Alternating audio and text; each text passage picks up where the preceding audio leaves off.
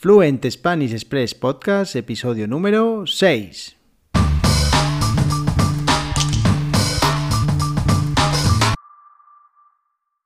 Bienvenidos, bienvenidas una semana más, un martes más. Esto es Fluent Spanish Express Podcast, el podcast oficial de www.fluentespanish.express, la academia online de español con contenidos para aprender y mejorar tu español.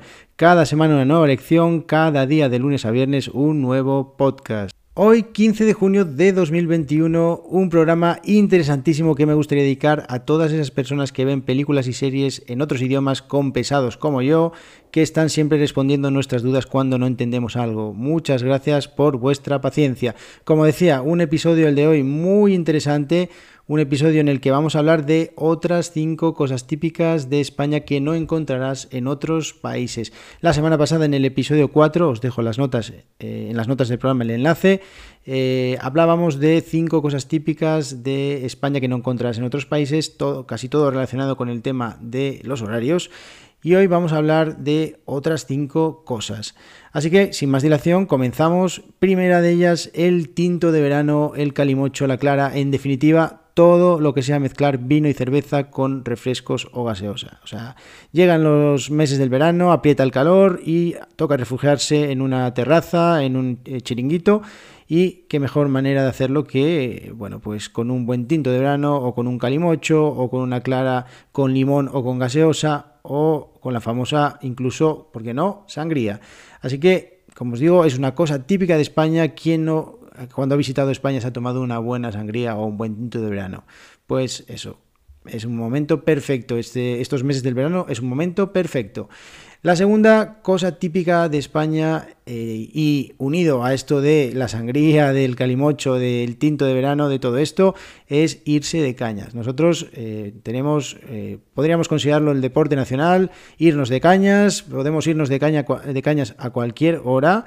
Estoy preparando una lección para la Academia Online de Español Fluent Spanish Express eh, sobre el tema de irse de cañas, en el que os voy a hablar un poco de todo el tema relacionado con la cultura eh, que hay detrás de todo esto de la cerveza en España. Así que eh, si queréis echarle un vistazo en www.fluentespanish.express. La tercera cuestión, y no menos importante, la siesta. Bueno, no seré yo aquí el que defienda eh, que todos los españoles dormimos la siesta, porque no es verdad, y además no creo que sea la, mayoría eh, desde mi punto de vista, pero sí es verdad que después de comer, después de una comida copiosa, echarse un ratito en el sofá, mm, pues no viene nada mal. Así que, bueno, pues la siesta es una de las cosas típicas eh, de España que bueno, pues yo creo que es una cuestión que seguramente en otros países eh, se, realizará, pero digamos que no sé por qué España de cara al exterior tiene ese estigma de que aquí todo el mundo duerme una siesta de dos horas y bueno, nada más lejos de la realidad. Pero bueno. Cuarta cosa típica de España que nos diferencia, que es la merienda. O sea, la merienda es todo un ritual. Es un ritual y además es un momento eh, sin ley. Tú puedes hacer una merienda si tienes hambre eh, a las 4 de la tarde, a las 5, a las 6, a las 7, a las 8, se te junta con la cena. Puedes eh, merendar donuts, puedes merendar un café, puedes merendar chocolate con churros, puedes merendar un pincho de tortilla, un bocadillo de chorizo, de todo. O sea, es un momento sin reglas. Es el único momento de las comidas en España que puedes hacer lo que te dé absolutamente la gana y nadie te va a mirar mal. Así que, bueno, pues la merienda Igual que en, otras, en, otra, en otros países se utilizan, hay otros momentos, como por ejemplo, no sé, el brunch. Aquí el tema de la merienda es desde pequeños, es más que una religión. Así que, como os digo, cuarta eh, cosa típica de España que no encontrarás o que probablemente no encontrarás en otros países.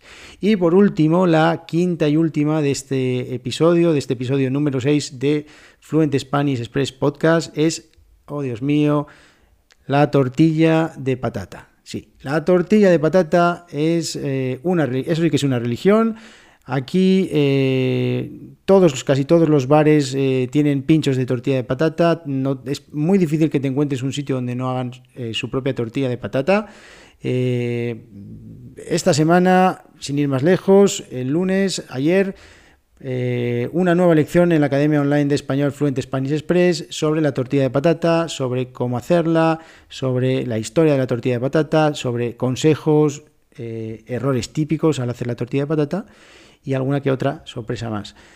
Y con la tortilla de patatas terminamos este episodio, este episodio número 6 de Fluent Spanish Express Podcast. Muchas gracias a todos por vuestras valoraciones de 5 estrellas en iTunes, por seguirme en Spotify y en todas las plataformas de podcast. Muchas gracias por estar ahí y nos vemos en el próximo episodio. Adiós.